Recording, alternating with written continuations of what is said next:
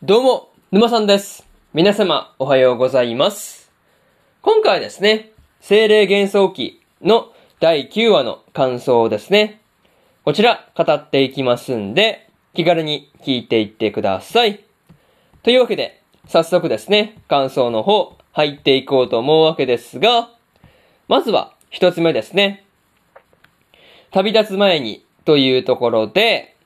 リオがですね、旅立つ前に村での平和な暮らしをですね、楽しんでいたわけなんですが、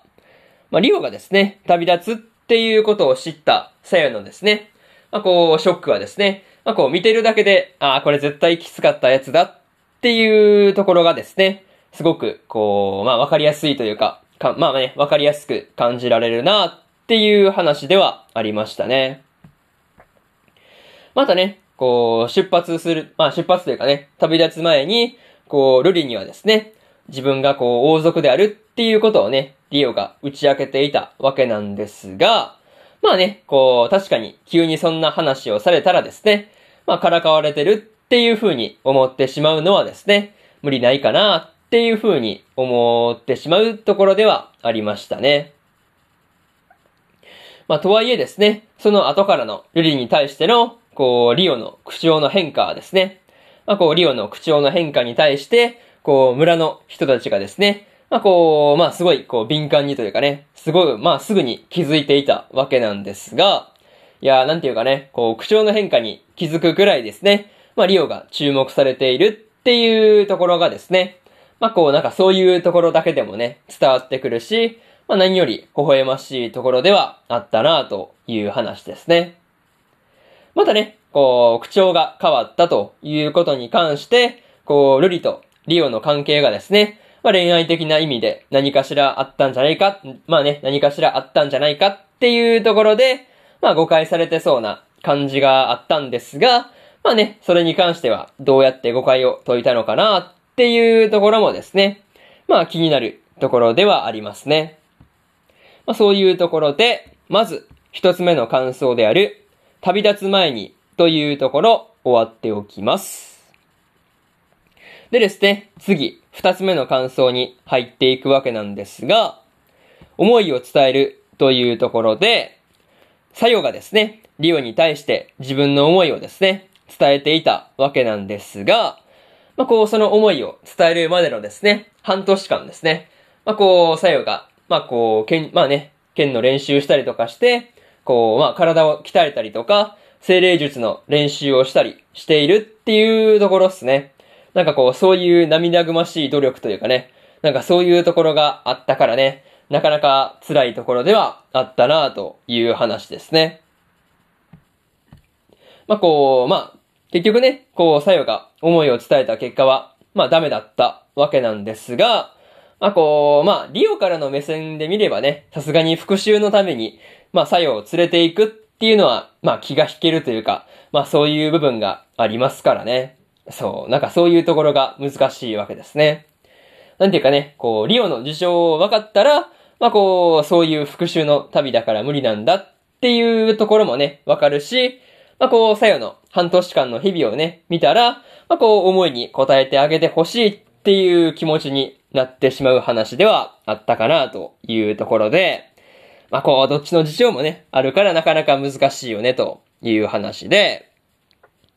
まあ、とはいえですね、リオが立ち去った後にですね、ゴーキが、まあ、こう、サヤのリオへのですね、思いを試すような、こう、まあ、言葉をね、かけていたわけなんですが、まあ、一体ね、ゴーキが何をしようとしているのかっていうところがですね、気になる話ではあるなというところですね。まあ、そういうところが個人的には気になったという話で、二つ目の感想である、思いを伝えるというところ終わっておきます。でですね、次、三つ目の感想に入っていくわけなんですが、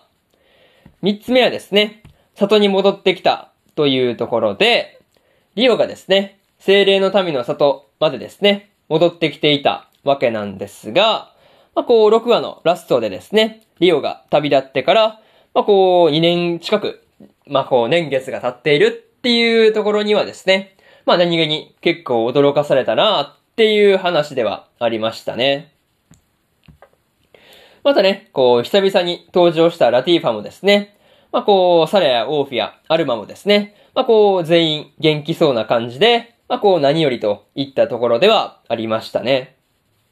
まあ個人的にはですね、なんかラティーファの背丈がね、なんかだいぶ大きくなったように感じたんですが、なんかそういうところがちょっとね、驚いたなっていうところではありますね。まあにしてもね、こう、サラやオーフィアですね。で、アルマもですね、なんていうかね、もうこう、話してる感じというか、まあそういうところからね、リオが好きであるっていうところが、まあこう伝わってくる感じがあったんですが、まあこう、外に、まあリオがですね、滞在している間にですね、まあこうアプローチしてくるのかどうかっていうところにはですね、まあ気になるところではあるという話ですね。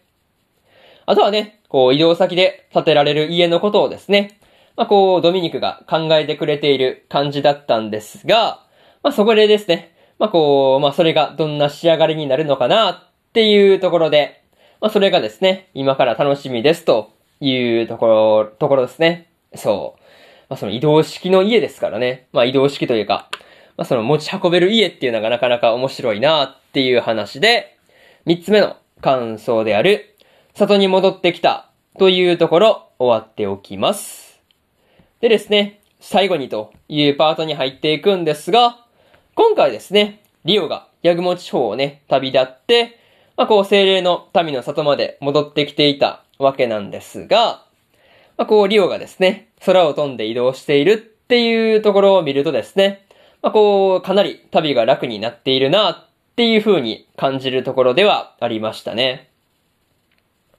まあね、そういうところに、すごい、まあ、リオ自身の成長もね、感じられるところですよね。またね、こう、ラストで、リオの隣にですね、まあ、全裸の女性がいたわけなんですが、まあ、こう、1話のね、ところで出てきていた精霊、まあ、精霊だっていうところでは、まあね、どこいたっていうところは、まあ、こう、すぐに分かったところではありましたね。まあ、あとはね、こう、精霊ともなるとですね、まあ、こう、次回は、なんとなくですけど、ドリアスが出てきたりしそうだなっていうことを感じたりしました。まあ、とりあえずね、次回の話がどうなっていくのかですね。まあ、こう、リオがベルトラム王国にはですね、まあ、いつ戻るのかっていうところですね。まあ、そういうところを含めて、いろんなところがですね、楽しみだっていうところで、今回の精霊幻想記の第9話の感想ですね。こちら、終わっておきます。でですね、今までにも第1話から第8話の感想はですね、それぞれ過去の放送で語ってますんで、よかったら過去の放送もですね、合わせて聞いてみてくださいという話と、今日はですね、他にも2本更新しておりまして、僕たちのリメイクの第9話の感想と、ピーチボーイリバーサイドの第10話の感想ですね。この2本更新してますんで、よかったらこっちの2本もですね、聞いてみてくださいという話と、明日ですね、明日は死神坊ちゃんと黒メイドの第9話の感想と、月が導く異世界道中の第9話の感想、そしてですね、ブルーリフレクションレイの第21話の感想ですね。この3本更新しますんで、よかったら明日もですね、ラジオの方聞きに来てください。というわけで、本日2本目のラジオの方終わっておきます。以上、沼さんでした。それでは、次回の放送でお会いしましょう。それじゃあまたねバイバイ